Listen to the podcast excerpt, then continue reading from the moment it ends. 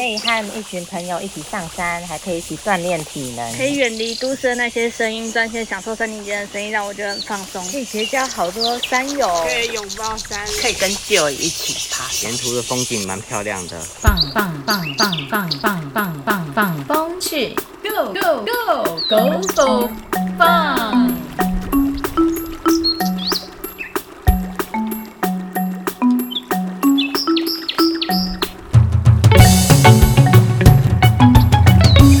大家好，欢迎来到放风去。我是台湾一的徐世勋，我是宇传一的林庭勋。哎，世勋，你看，这是我上礼拜爬山拍的照片，很漂亮，对吧？哇哦，也太 amazing 了吧！这个山和笼罩的云海以及绵延的道路，实在是太棒了呢。你是怎么拍的呀？嘿嘿，这就是语传系的专业喽。你看，我右下角啊，用草。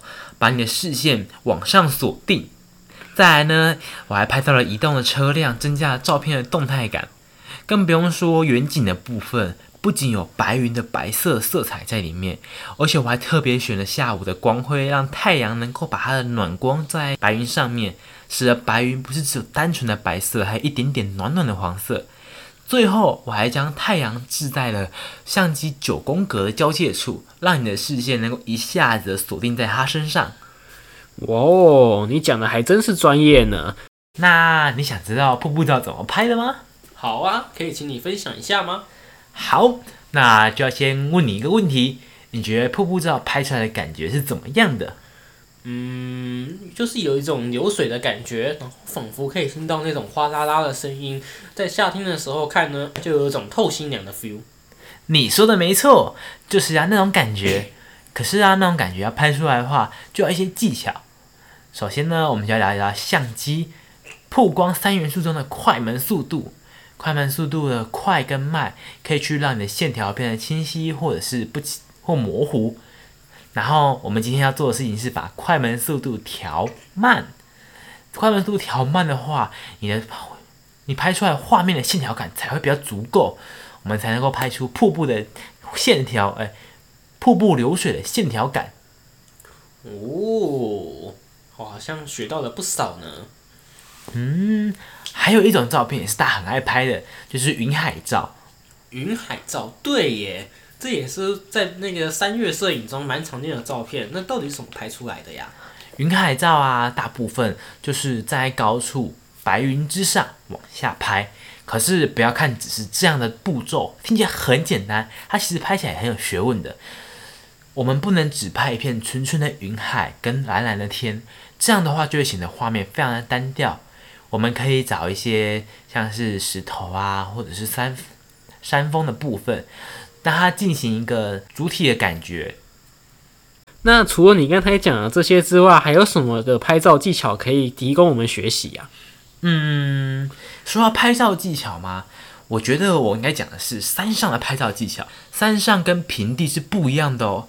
山上啊有很多很多可以利用的资源，像是你可以找一个很粗很高的大树，把它摆在画面的正中央，然后你依偎在大树的旁边，大树呢就会成为你画面的。主观者，然后你呢就会成为客观者，这样主客相依呢，就会让画面更更显得有对称性。哦，那对了啊，你这张照片是在哪里拍的呀？在五岭哦。那除了五岭之外，还有什么地点适合拿来拍照呢？我不用介绍吗？哦，你讲太快了，你讲太快了。没事啊，没事啊。好，你先介绍吧。这张照片是在五岭拍的哦，你知道？你知道五岭漂亮的地方在哪里吗？哪里？五岭的海拔非常非常高哦，高达三千两百七十五公尺，可以说是全县的最高点。那这个最高点呢，有什么意义？你说什么最高点？全县？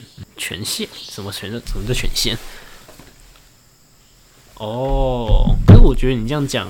听众应该听不懂全线是啥，我们一般就讲说，你知道五岭呢，它可是位于海拔三千两百七十公尺，那你知道这个意味着什么吗？呃，这意味着它很高。对，但是除了很高以外，还有另外一项，就是它人为的危害比较少一点。什么人为的危害呢？你是指光害那一类的吗？对，在大都市中呢，因为我们人呢会使用不同的光，导致于光害变得非常的严重，所以我们在都市里面，在夜晚抬头往上望的时候是看不清楚星星的。但是在我们的五岭啊，因为人为的光害比较少，所以我们抬头的时候是可以看得非常清楚的星星哦，一闪一闪的，真的会亮晶晶。尤其是在黑夜的衬托之下，可是能够抓住你眼睛的闪亮钻石。哇，你讲的我都想要立刻冲冲上去来看一下夜景了呢。那请问一下，除了五岭之外，台湾还有哪些山地适合拿来拍照呢？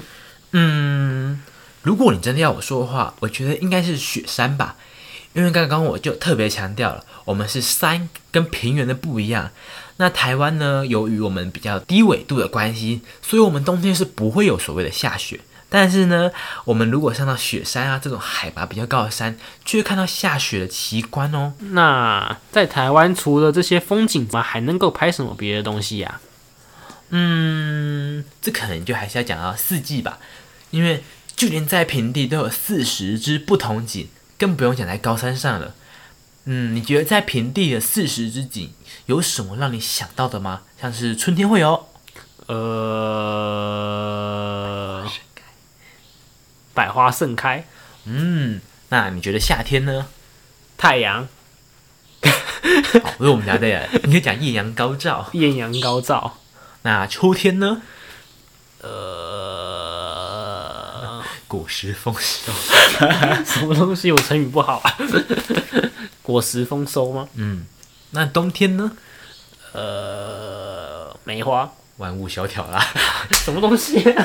讲的就是那种比较大景，因为我们可能冬天联想到就是比较万物萧条，会是那种这样子。好，然后秋天就会比较丰收丰实的感觉。看你对于春夏秋冬的印象是什么？像是樱花啊，我们最常听到的 sakura，然后还有梅花，我们的国花。嗯啊，我想到了一个只有在高山上才有机会出现的植物，它的名字叫绿龙蒿。它啊一生只开一次的花哦，可谓可遇不可求。绿龙蒿。嗯，我对这种植物好像一点印象都没有，可以请你形容一下吗？形容一下，当然好啊，绿蒿非常的漂亮哦，有红色、蓝色、黄色、白色，还有一些其他颜色。更重要的事情，它还有淡蓝色的，淡蓝色呢，它的花瓣非常的漂亮，在被光折射之后，如同水飘在了空中轻舞一般。更重要的事情是，它在高山上是比较高大的植物，植物足有两米，这是非常的神奇。在高山上的话，不会有高大的植物出现。通常啊，在高山上面，要多的呢是我们的苔藓或者是草原。因为在高山上呢，强劲的风吹拂之下，植物通常都是长不高就夭折了。然而绿龙蒿非常的神奇，居然长到两尺高，你说很神奇对不对？真的，在高山上居然会有两尺高的植物，哎，真的是非常非常的少见。你刚才你讲的地方好像都蛮高海拔的，哎，那是不是有什么事情要特别注意呢？哦，对对对对对，嗯，像是啊，上山呢、还是要多留一点天气，像是天气太糟的话，可能就会天雨路滑。这个呢，在山上可是更明显的哦，因为山上的路并不是人为造好的，是天然形成的，所以更容易有可能狡猾。所以在可能天气不好、下雨或者是雾气比较重的时候，还是建议上山不要拍照，把你的手空出来，比较能够随机应变。嗯，对了，我突然想到，上礼拜好像有发生过一件摔山的事件，就是有人在苗栗火焰山的悬崖旁边做自拍的动作，结果没想到下一秒他直接摔落山谷。哈，真的哦。可是你刚刚说他拍照，他没有注意脚下吗？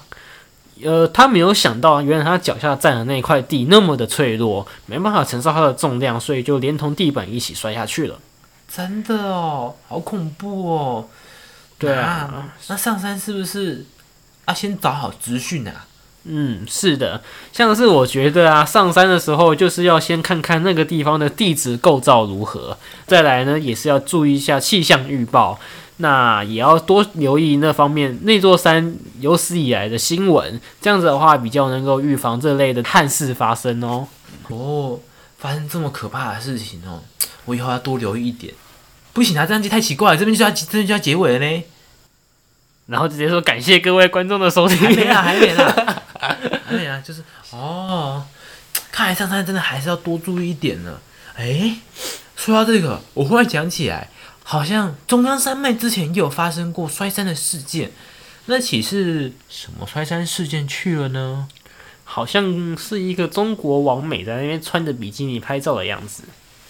啊，上山还穿比基尼哦，对啊，真的很夸张哎，真的是不怕冷。没想到就因为就是一个失足滑落，直接摔下山谷。本来可能还有救，可是就是因为他只穿着比基尼，结果之后就失温死掉了。哇！从我们以上的资讯得知，那上山前准备真的非常重要，不仅是衣物的保暖啊，或者是注意天气的状况啊，或者更甚至要注意一下山的状况。嗯，对，要做好万全的准备，我们才能快乐出门，平安回家。对，好，那今天我们的 podcast 就到这边结束喽。感谢各位观众的收听，我们下次再见，拜拜。